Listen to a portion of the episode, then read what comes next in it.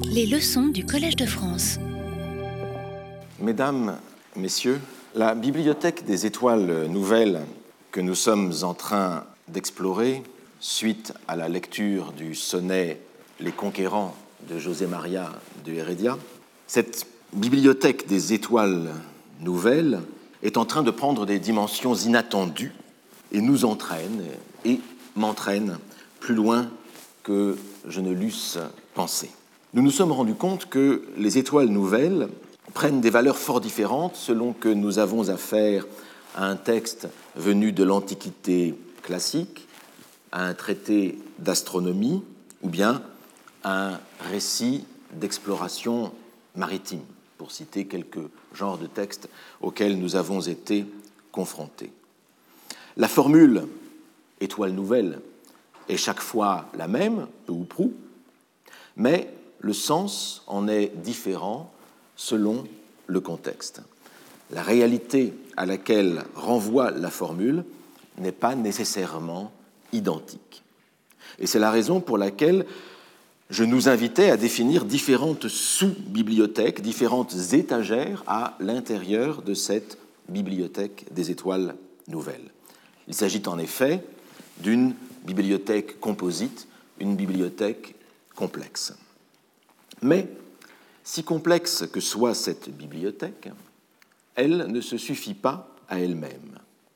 Elle définit également des bibliothèques externes, des bibliothèques extérieures, des bibliothèques contiguës, qui forment comme l'ombre projetée de la bibliothèque des étoiles nouvelles.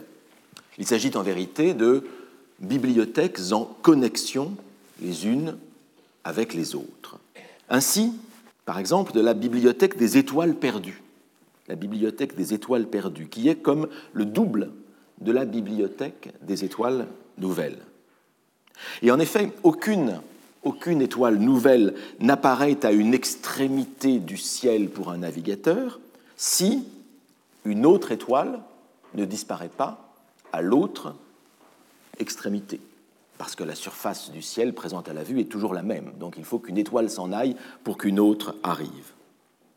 Et donc il y a deux types de navigateurs, en quelque sorte. Il y a les navigateurs qui constatent l'étoile nouvelle et ceux qui constatent d'abord, et parfois uniquement, l'étoile perdue.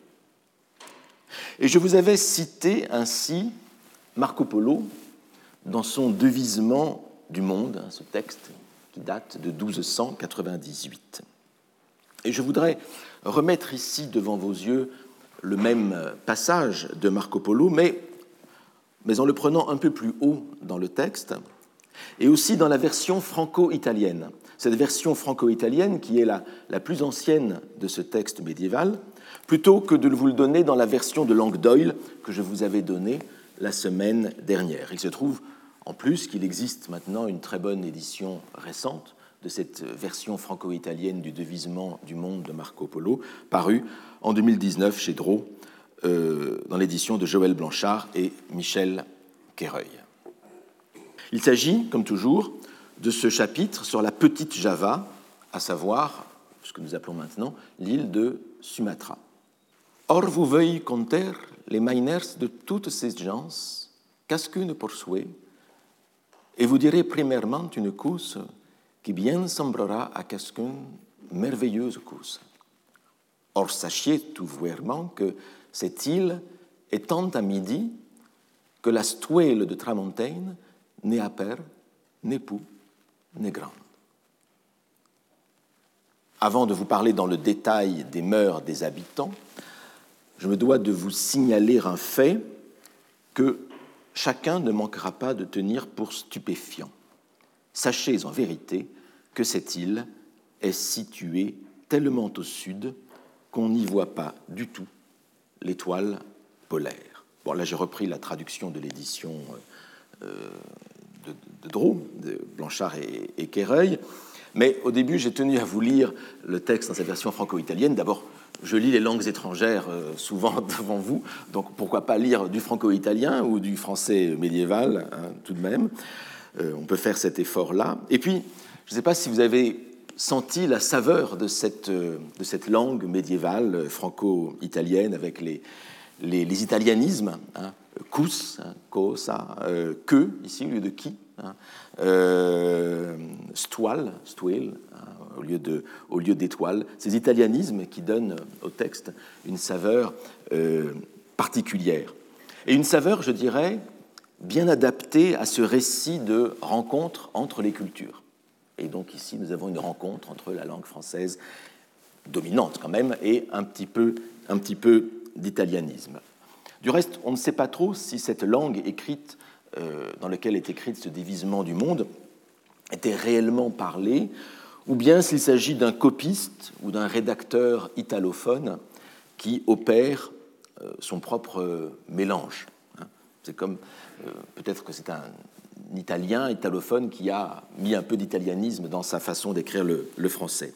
Il s'agit de toute façon, à cette époque-là, d'une époque où la norme linguistique pour les langues vernaculaires, la norme linguistique n'existe pas en tant que norme explicite. Et donc on peut avoir ce type d'objet euh, linguistique non identifié, hein, en quelque sorte.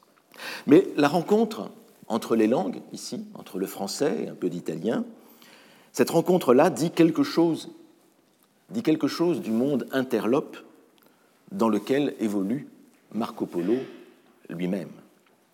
Car ce texte est issu du récit fait par Marco Polo, emprisonné à Gênes, ce récit qu'il a fait au rédacteur Rustichello de Pise.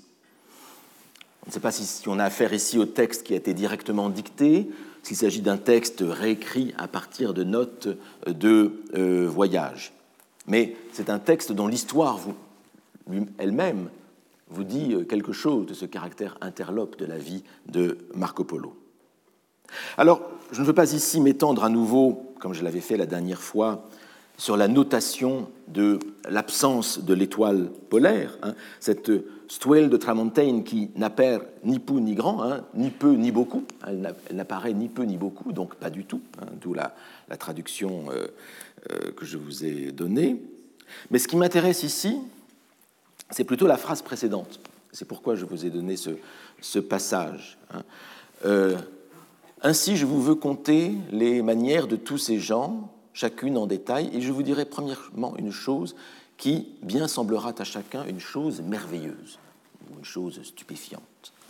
Et c'est quoi cette chose? C'est effectivement que l'étoile polaire a, disparu. Et donc, ce qui est stupéfiant, selon Marco Polo, selon ce dévisement du monde, ce n'est pas l'apparition d'étoiles nouvelles, c'est la disparition. Il le dit clairement. Il le dit clairement. C'est la disparition de l'étoile polaire. Et c'est le premier fait qui, à ce titre, mérite d'être mentionné. Et avant toute chose, hein, premièrement, je vous dirais cette chose-là, qui est la plus étonnante, sans doute, de tous. Et c'est bien parce que pour un navigateur, la disparition des étoiles est une chose éminemment euh, importante.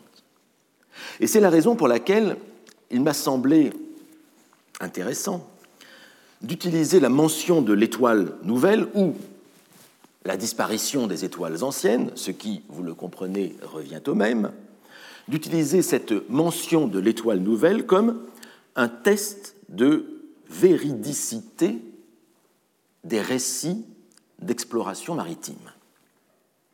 Et en effet, cette disparition des étoiles anciennes est un fait tellement inouï, au sens propre, on n'en a jamais entendu parler, un fait tellement inouï que ce fait-là ne peut guère être inventé par un auteur qui n'aurait pas bougé de chez lui. Et un fait aussi tellement inouï que l'explorateur ne peut guère faire l'économie de ce trait de description à savoir la disparition des étoiles anciennes ou l'apparition d'étoiles nouvelles, il ne peut guère faire l'économie de ce trait de description si le navigateur a réellement observé le fait. D'autant que ce fait-là, la disparition des étoiles anciennes, l'apparition des étoiles nouvelles, est un fait qui n'appartient pas au répertoire imaginaire, traditionnel euh, des navigations légendaires. Les monstres, les baleines, les serpents de mer, etc. Et donc, le fait que l'apparition, que le changement du ciel, que l'apparition d'étoiles nouvelles euh, n'appartiennent pas au légendaire traditionnel, cela limite le risque, de ce qu'on pourrait appeler le, le faux positif. Hein, le faux positif pour un test. Pour dire les choses autrement, soit le test des étoiles nouvelles appliqué à un récit de navigation, soit ce test est, négatif. Il n'y a pas de mention d'étoiles nouvelles, donc le voyage est fictif. Première possibilité. Deuxième possibilité, soit le test est positif, hein. il y a mention d'étoiles nouvelles, donc le voyage a des chances de se baser sur des souvenirs réels, sur une expérience réelle de navigation. Donc, soit un test négatif, soit un test positif.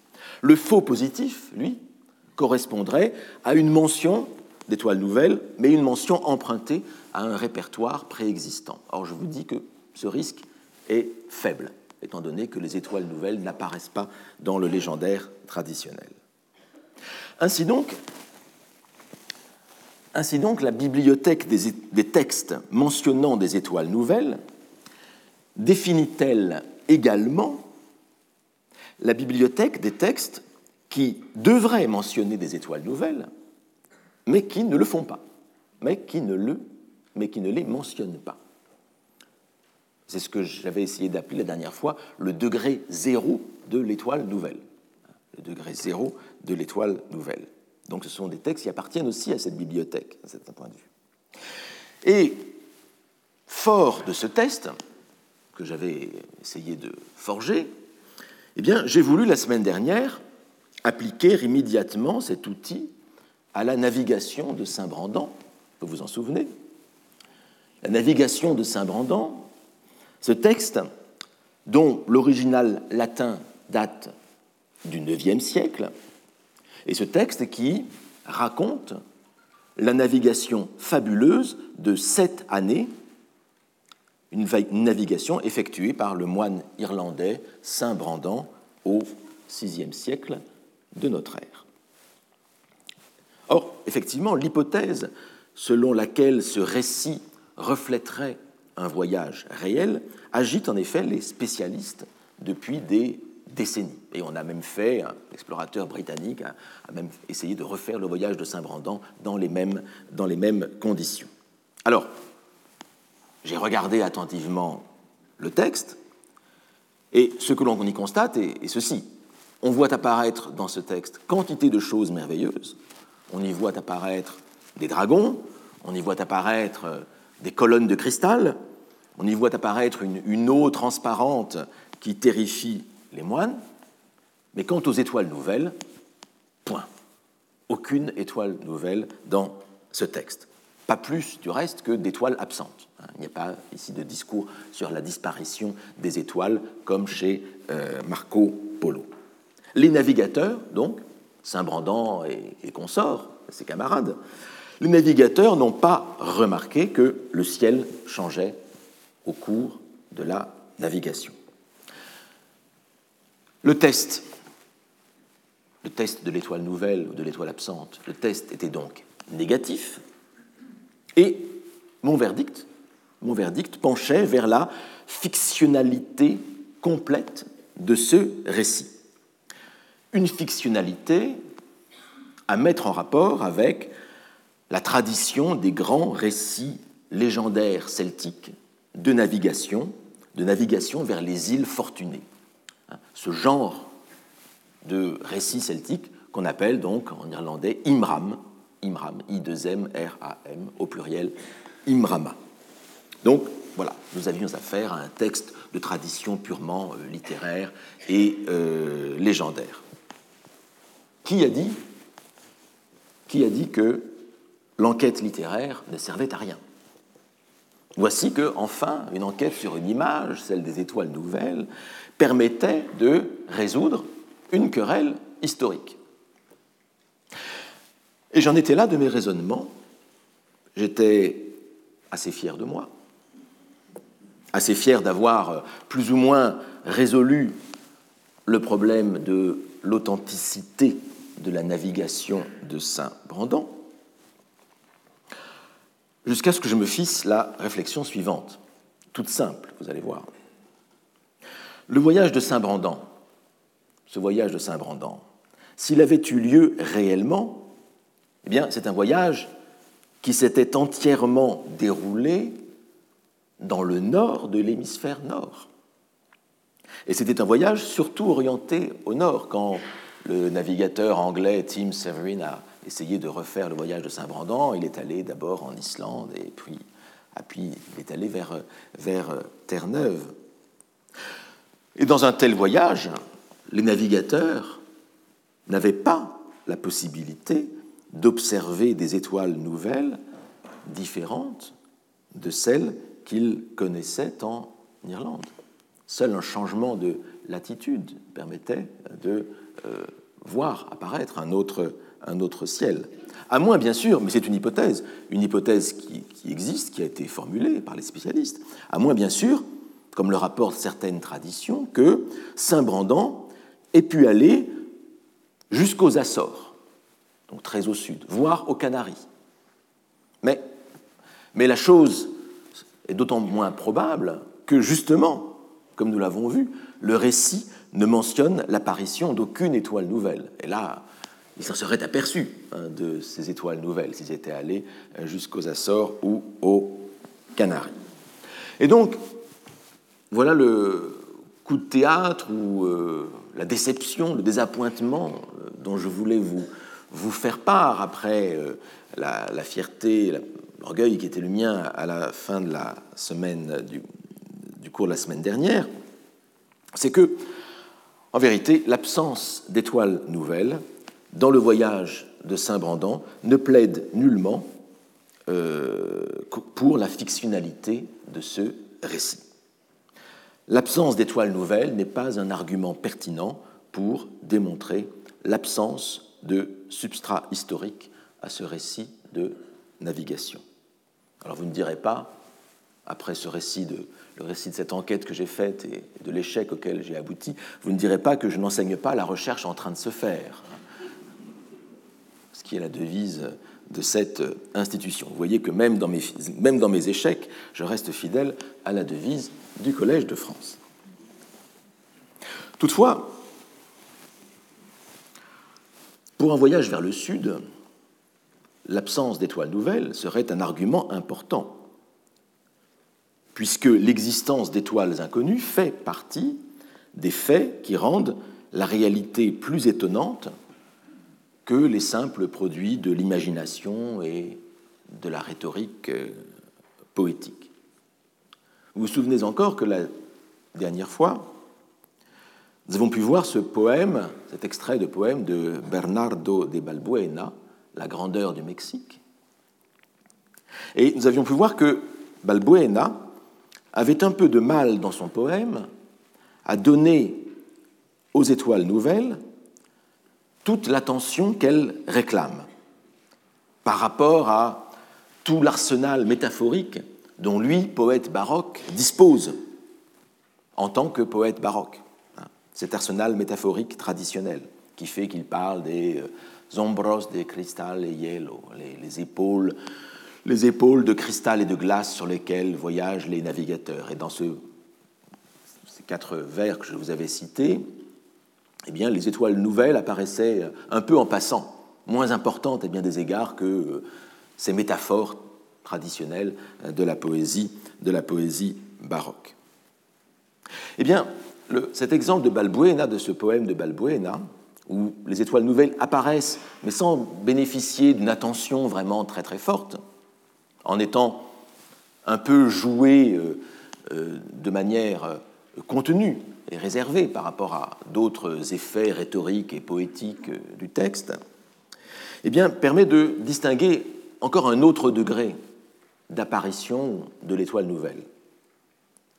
Nous avions vu le degré zéro de l'étoile nouvelle, représenté par la navigation de, Saint-Brandan, le fait qu'aucune étoile nouvelle n'est mentionnée.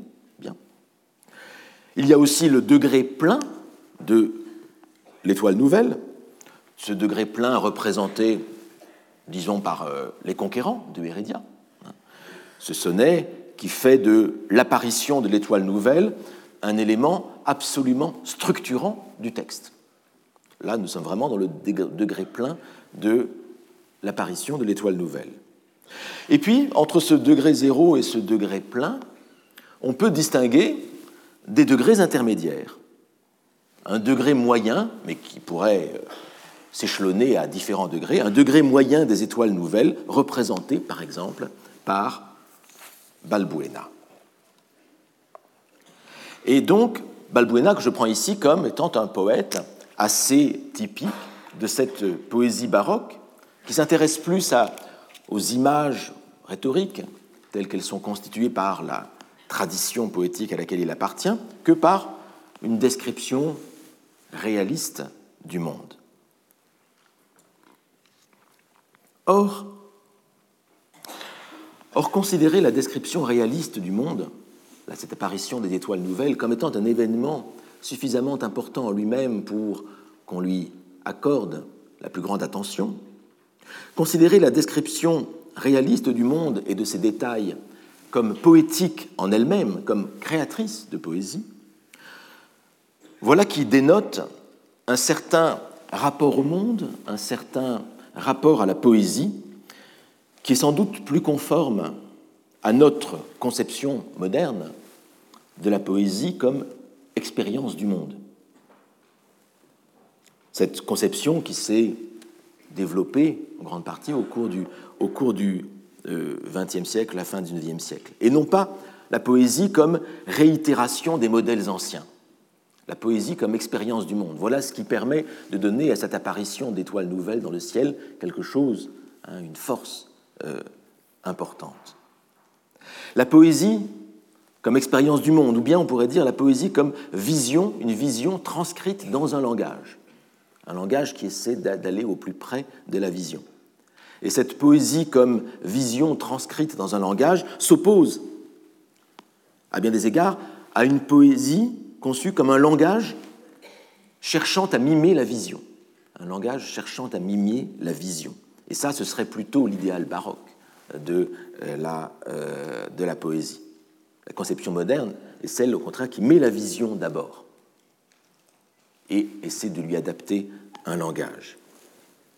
Et cette, ce rapport, cette conception de la poésie comme expérience du monde, c'est aussi ce qui nous rend à bien des égards des poètes aussi anciens que Homère et Virgile, incroyablement modernes, par leur attention, une attention qu'on pourrait dire pré-flaubertienne, à la précision des descriptions. Ah, vous savez que Flaubert était celui qui pensait qu'il ne pouvait y avoir qu'une seule manière de décrire tel fait dans le monde. Le travail de l'écrivain consistait précisément à trouver cette manière-là. Eh bien, on retrouve un peu de cela chez Homère et chez euh, Virgile. Cette attention à la précision des descriptions. Cette attention à la force imaginante de la réalité elle-même.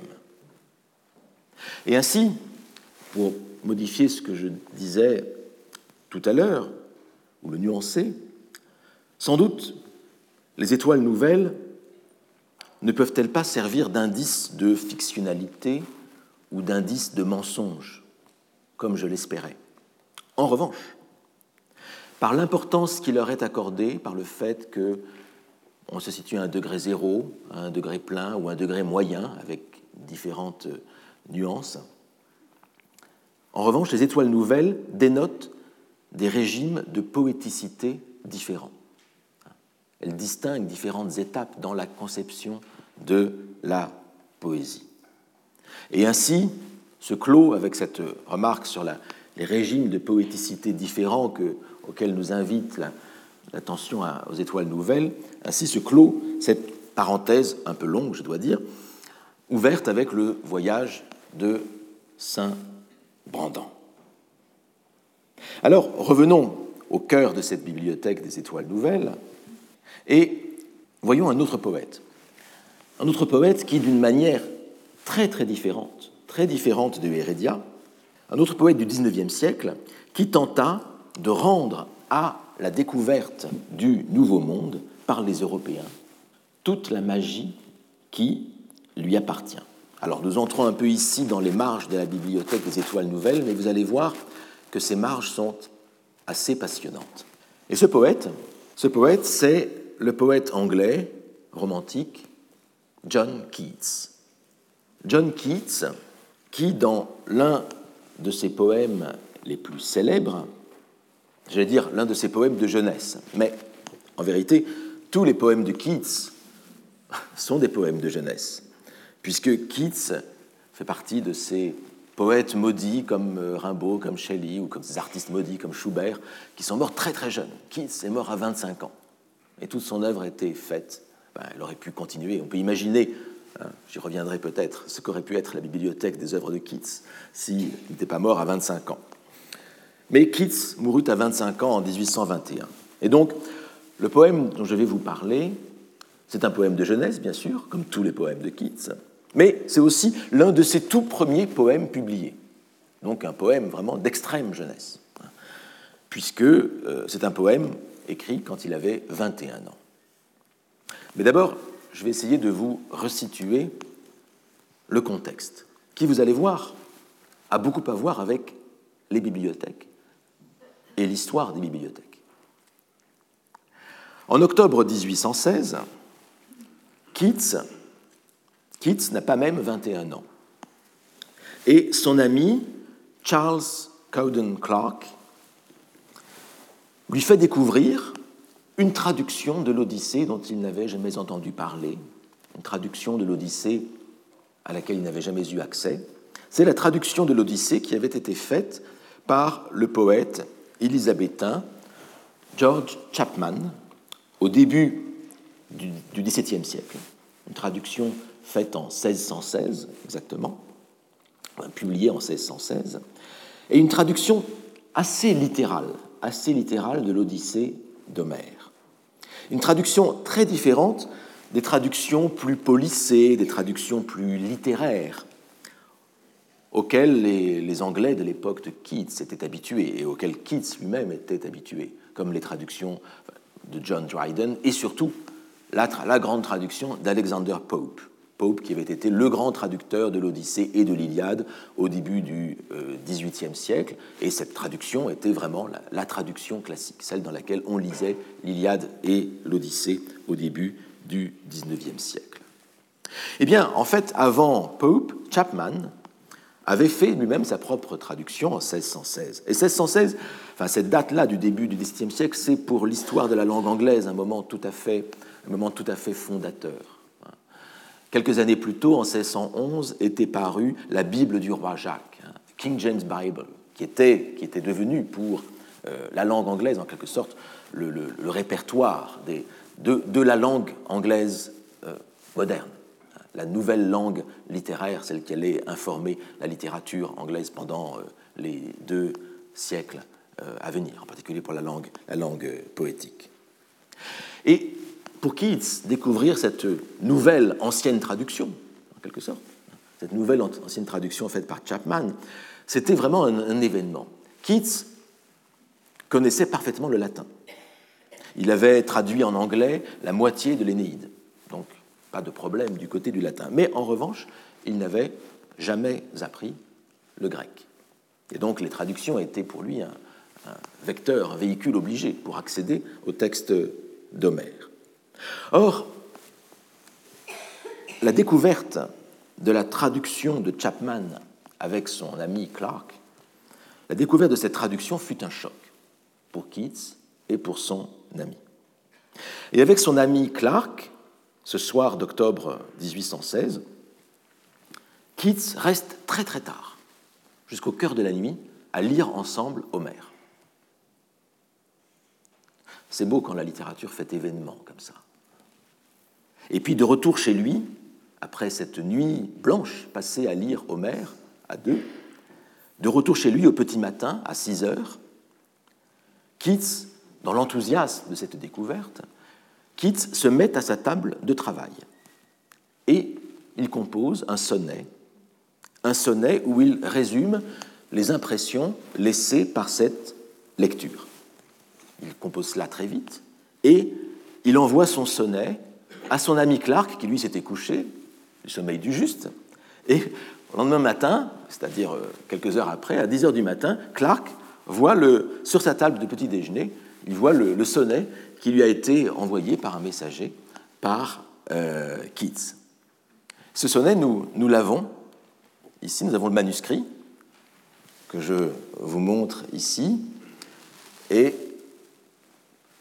qui comporte, il y a quelques petites ratures, là il y a peut-être un brouillon qui précédait, hein, mais nous ne l'avons pas. Et le texte ici présente quelques changements par rapport, ou quelques changements par rapport à l'édition définitive du sonnet. Mais l'essentiel, l'essentiel y est. Je reviendrai peut-être sur les, petites euh, variantes par rapport au texte, au texte définitif. Ce qui me paraît déjà intéressant dans l'événement, avant même de regarder le texte en détail, c'est de voir qu'un livre, un livre qui arrive dans une bibliothèque, à savoir ici la traduction de l'Odyssée par Chapman, un livre qui arrive dans la bibliothèque peut changer votre vision du monde. Non seulement il modifie la bibliothèque, mais il modifie l'ordre à l'intérieur de la bibliothèque, il modifie euh, l'importance que vous accordiez par exemple à d'autres traductions préexistantes, et puis il peut, cet ajout à la bibliothèque peut entraîner d'autres ajouts. Et vous voyez ici comment ce manuscrit va peut-être déclencher chez Keats une nouvelle, nouvelle, veine, une nouvelle veine poétique, et donc enrichir la bibliothèque d'autres pages, d'autres volumes. Vous voyez que les bibliothèques sont des endroits extrêmement mouvants où il se passe beaucoup de choses. Il suffit simplement d'y faire attention à ces choses qui se passent dans les euh, bibliothèques. Et les écrivains sont réellement les, les plus sensibles à ces évolutions des bibliothèques.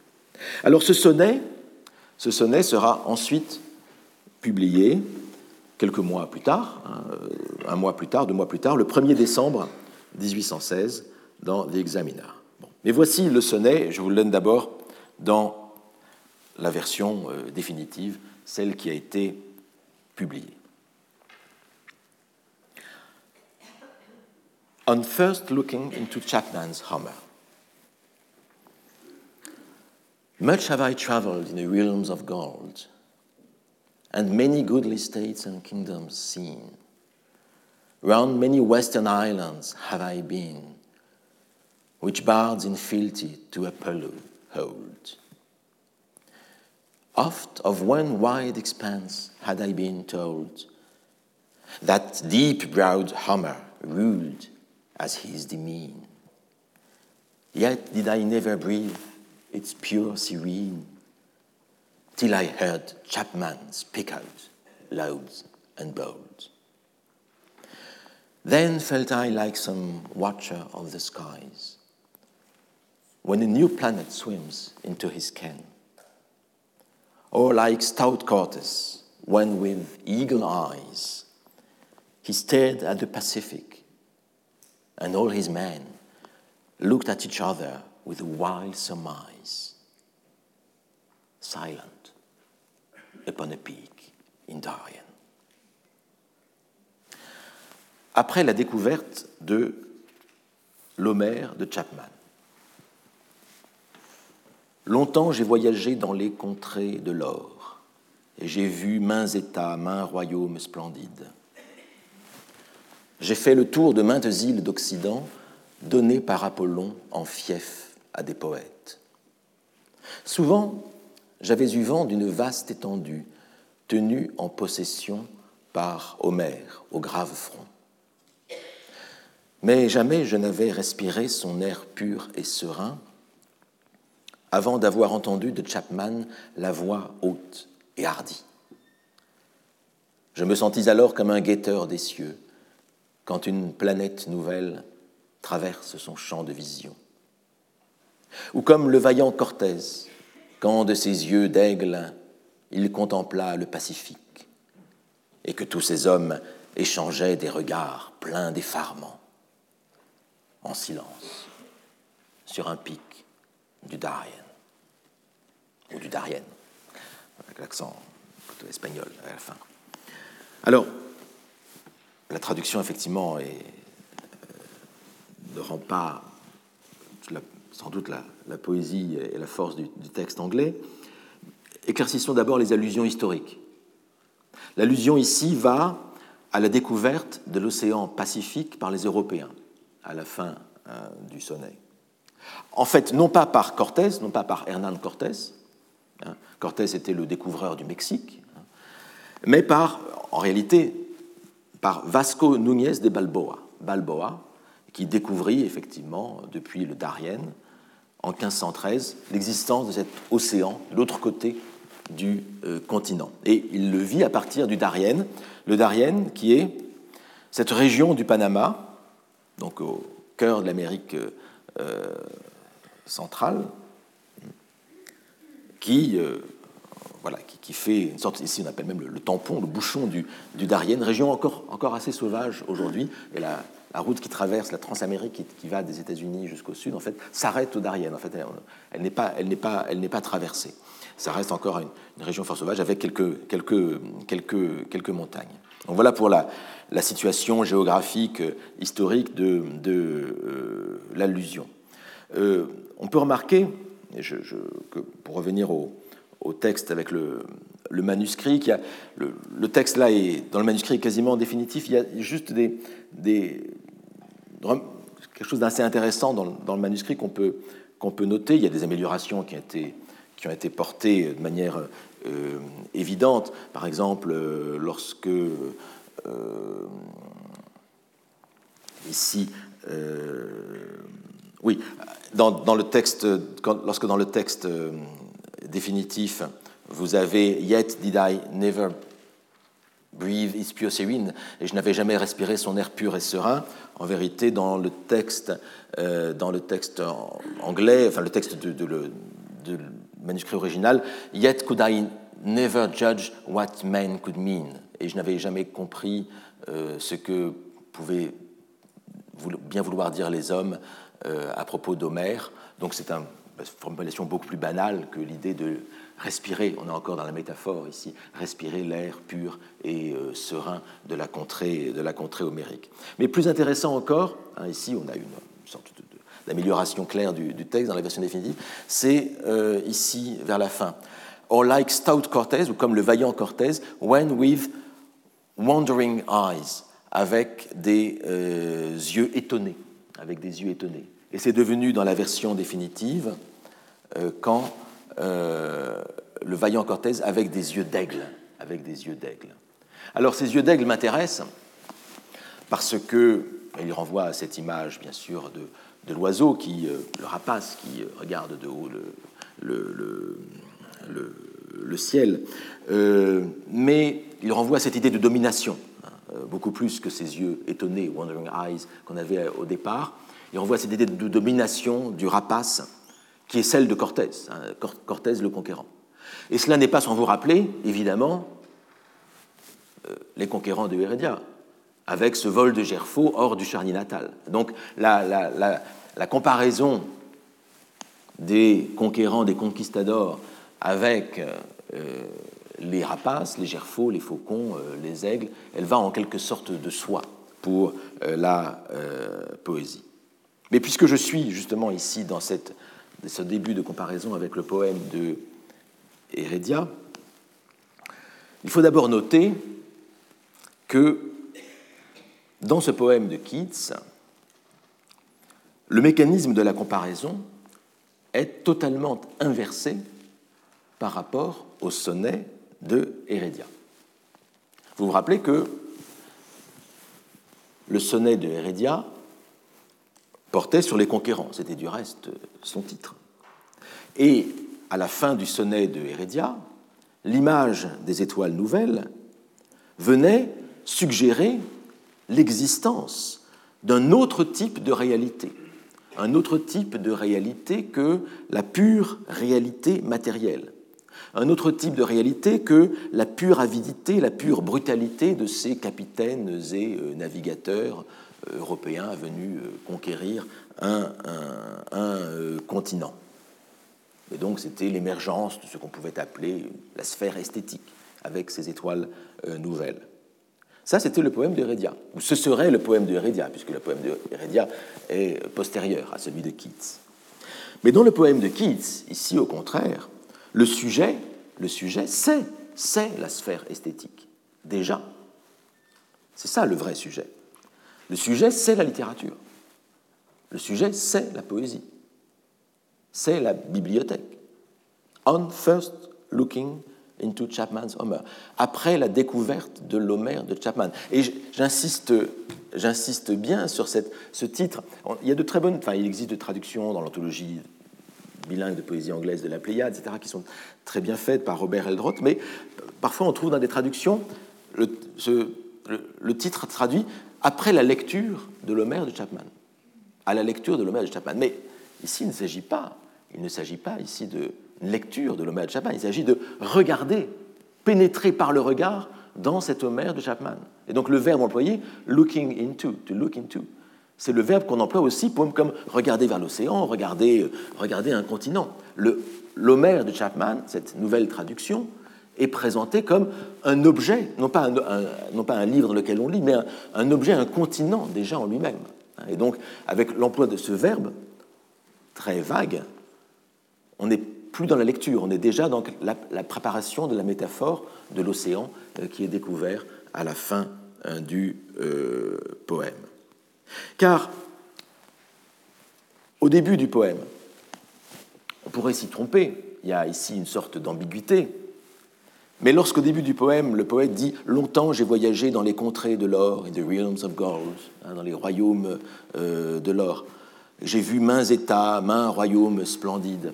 Bon, dans ce premier quatrain, on pourrait croire qu'effectivement le, poète a fait de longs voyages. Mais ce qu'on comprend, ce qu'on comprend peu à peu, et en particulier dans le deuxième quatrain, c'est qu'en fait, ces contrées, ces îles, ont été données en fief par Apollon à des poètes. Donc il ne s'agit pas d'îles véritables, il ne s'agit pas de contrées véritables. Ce sont des œuvres, des œuvres poétiques. Ces royaumes de l'or, ces Eldorado, ne sont que, enfin je veux dire, ne sont que, sont des Eldorado de type euh, poétique. Et ces Eldorado, ce sont en réalité les volumes aux couvertures dorées parcourus par Keats. Ces contrées de l'or, ce sont, voilà, vous voyez, ces, beaux volumes reliés en, cuir avec marqués, euh, marqués, à leur, euh, marqués à leur fin. Voilà, c'est cette bibliothèque qu'a parcouru, qu'a parcouru le poète Keats avec des territoires effectivement tenus par de grands poètes. Alors souvent, il avait effectivement entendu parler d'un grand territoire, celui d'Homère, mais jamais il n'avait pu vraiment en euh, respirer euh, l'air. Et là, ce que raconte ce poème, c'est la découverte et l'exploration d'un nouveau territoire. C'était un conquérant, mais un conquérant d'une autre manière que les conquérants de Hérédia. C'est celui qui conquiert la poésie d'Homère et qui conquiert le son véritable de la poésie d'Homère, cette voix, cet air pur et serein qu'il n'avait encore jamais entendu. Le sujet du poème, c'est la poésie, malgré l'ambiguïté initiale du quatrain, où on a l'impression qu'il s'agit de véritables royaumes. Le sujet du poème, c'est la poésie.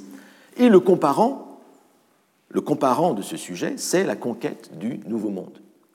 Rien ne peut mieux signifier pour le jeune poète romantique Keats, enthousiaste, rien ne peut mieux signifier l'enthousiasme de la découverte d'Homère que l'enthousiasme ou l'effarement de Cortés et des conquérants face à cet océan infini qui s'ouvre devant eux. Voilà, si vous voulez, pour euh, paraphraser banalement, prosaïquement, le texte, de Keats. Alors, alors quel est ce nouveau monde? Quel est ce nouveau monde dont le comparant est euh, l'océan Pacifique ici? Eh bien, c'est une voie. C'est une voie. C'est la voie, c'est la voie d'Homère. Une voie qui, ouvre un nouveau continent, qui ouvre un nouvel espace. Et pour mieux faire comprendre l'enthousiasme, sans doute, l'enthousiasme de, Keats, je pense qu'il faut, quand même revenir à cette traduction de Chapman. Il faut vous faire sentir la différence qu'il a, qui a pu y avoir pour Keats face à ce texte nouveau, à cette traduction nouvelle.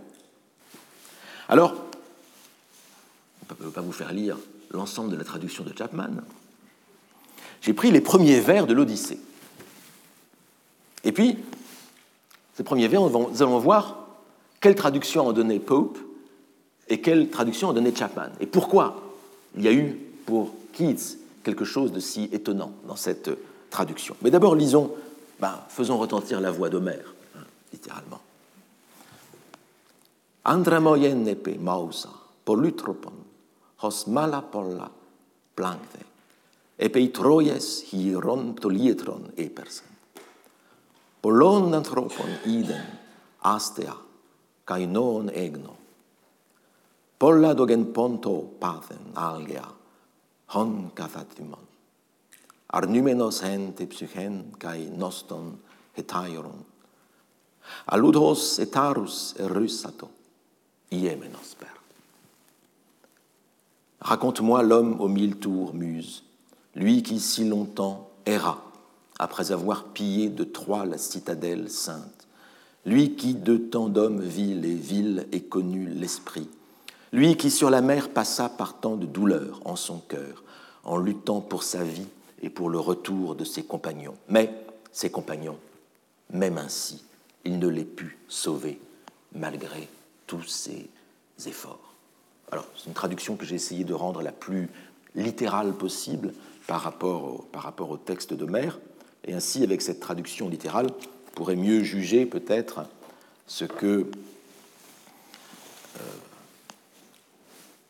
Pope et Chapman en font en anglais. Enfin, je trouve c'est beau d'entendre, je trouve, la, la voix d'Homère, le début de l'Odyssée, dans un cours de littérature. Alors commençons par Pope, donc une traduction postérieure, mais c'est la traduction que connaissait Keats. Donc nous mettons ici dans la, la subjectivité de Keats, hein, qui connaissait Pope. Eh bien, qu'est-ce que Keats connaissait d'Homère, du début d'Homère par Pope? Il connaissait ceci. Ça, c'est la traduction des premiers vers de Longue de l'Odyssée par Alexander Pope. The man for wisdom's various arts renowned, long exercised in rose, O muse, be sound, who, when his arms had wrought the destined fall of sacred Troy, and raised her heaven built wall, wandering from clime to clime, observant trade, their manners noted, and their states surveyed. On stormy seas unnumbered toils he bore, safe with his friends to gain his natal shore. Vain toils. Alors, je ne vais pas ici faire une traduction littérale de la traduction euh, de Pope. Je vais lire tout de suite la traduction de Chapman et vous montrer quelques différences significatives dans, entre ces deux textes. Et donc, euh, je ne vais pas faire des retraductions de retraductions, ce serait un peu, un peu compliqué. Mais maintenant, faisons entendre la voix de Chapman. Donc là, cette voix, to speak out loud and bold, hein, cette voix haute et, haute et hardie, hein, selon Keats. The man, O muse, inform that many a way round with his wisdom to his wished stay, that wandered wondrous far when he the town of sacred Troy had sacked and shivered down. The cities of a world of nations, with all their manners, minds, and fashions, he saw and knew. At sea felt many woes, much care sustained to save from overthrows himself and friends in their retreat for home. But so their fates he could not overcome, though much he thirsted it. Je pense que déjà, on entend peut-être un, déjà un vers un peu plus rythmé peut-être que celui de, que celui de, de, de, de Pope. Alors, quelques, je ne vais pas non plus faire la traduction littérale du, du texte de Chapman, mais voyons quelques différences assez sensibles entre ces deux traductions, différences qui ont pu intéresser et frapper euh, et Keats, sinon même le, le bouleverser. D'abord, vous voyez que chez Pope, on a une langue assez polissée, une langue de poésie assez euh, traditionnelle, euh, avec des, sortes de, formules bien, bien agencées. Wisdom's various arts. Hein. Un homme connu pour les arts variés de l'intelligence. Hein. Euh, euh, donc on a ici quelque chose qui est assez, assez, assez polissé, assez, euh, qui présente un, personnage d'Ulysse assez anachronique. Hein. Wandering from clime to clime, donc vagabondant de région en région, de climat en client, de climat en climat. Observance trade, il erra en observateur. Their manners noted, il nota leurs manières, and their state surveyed, hein, et il fit le, recensement, en quelque sorte, de leurs états. La façon dont, dans cette traduction euh, de l'Odyssée, Homère décrit, euh, Ulysse, renommé pour euh, les différents arts de l'intelligence, voyageant d'état en état, notant les manières des, peuples qu'il rencontre, en fait vraiment une sorte d'Ulysse, en fait une sorte d'inspecteur, de, de, fonctionnaire de l'enregistrement, un peu à la manière de Giraudoux hein, dans les, pièces de, théâtre. Et on est en vérité assez loin, assez loin du texte. Hein, les, ces euh, wisdom's various arts, ces arts variés de l'intelligence, on avait dans le texte grec polutropon, ce texte, cet adjectif qu'il est très difficile de traduire. Traduction habituelle en français, c'est l'homme aux mille tours, c'est-à-dire l'homme qui a plus d'un tour dans son sac, clairement, l'homme qui se présente avec euh, sous plein de tours aussi, sous plein de manières, hein. l'homme qui a euh, quantité de ressources. Hein. Voilà ce que ça signifie, et non pas les différents arts de l'intelligence. On a l'impression qu'on a affaire ici un, homme cultivé hein, Pope, quelqu'un qui connaît, euh, qui sait euh, jouer euh, du piano, qui sait faire de la peinture, enfin voilà les différents arts de l'intelligence. Il ne s'agit pas du tout de ça. Mais chez Pope, on a ici une sorte d'honnête homme du XVIIIe siècle qui nous est présenté hein, dans la figure, sous la figure d'Ulysse. Et puis on est assez loin du texte. le, dans le deuxième vers, le long exercised in rose, en fait, qui a, eu, qui a subi de nombreux malheurs, long, qui a subi de longs malheurs, en fait, ce n'est pas la signification de osmala plancte, qui signifie il a erré longtemps, donc il ne s'agit pas ici de malheur, mais plutôt euh, d'errance. Et puis euh, le vain toil, c'est-à-dire euh, il a essayé de sauver ses amis pour leur regagner le, le, rivage natal, effort vain, vain effort, ce n'est pas exactement ce qu'il y a dans le texte grec. Hein. On n'a pas du tout ça. Lorsque vous, voyez le texte euh, de Chapman, en revanche, là, vous voyez quelque chose qui est beaucoup plus près du texte grec, hein, ne serait-ce que ici, par exemple, hein, le Iéménos père signifie euh, Ulysse voulait sauver ses amis alors qu'il le désirait, hein, Iéménos père, et c'est exactement cela que l'on a ici dans le texte de Chapman. Il, il n'arrive pas arrivé à sauver le destin de ses amis, though much he thirsted it, alors même qu'il avait soif de les sauver. Hein. Donc là, on a vraiment ici ce though much he thirsted it est vraiment une traduction du Père avec la, la, force de l'image de cette soif ici, Chapman, que, que, Chapman rajoute au texte, au texte grec. Mais vous aurez remarqué sans doute, même sans connaître beaucoup d'anglais ni connaître beaucoup de grec, que Chapman suit, essaie de suivre autant qu'il peut l'ordre du texte. On voit ça dès la première ligne, dès le premier vers. Dans le vers, dans chez Pope, la muse, ici, la muse qui apparaît uniquement euh, donc, euh, tout de suite, hein, c'est le quatrième mot du vers, la muse apparaît au deuxième vers chez, Pope.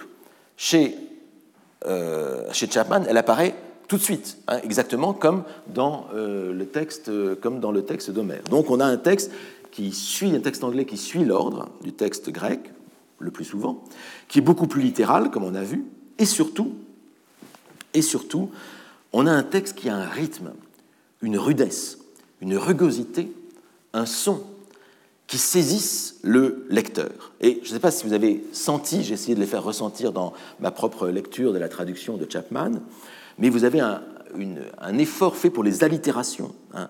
Euh, allitération en M, premier vers.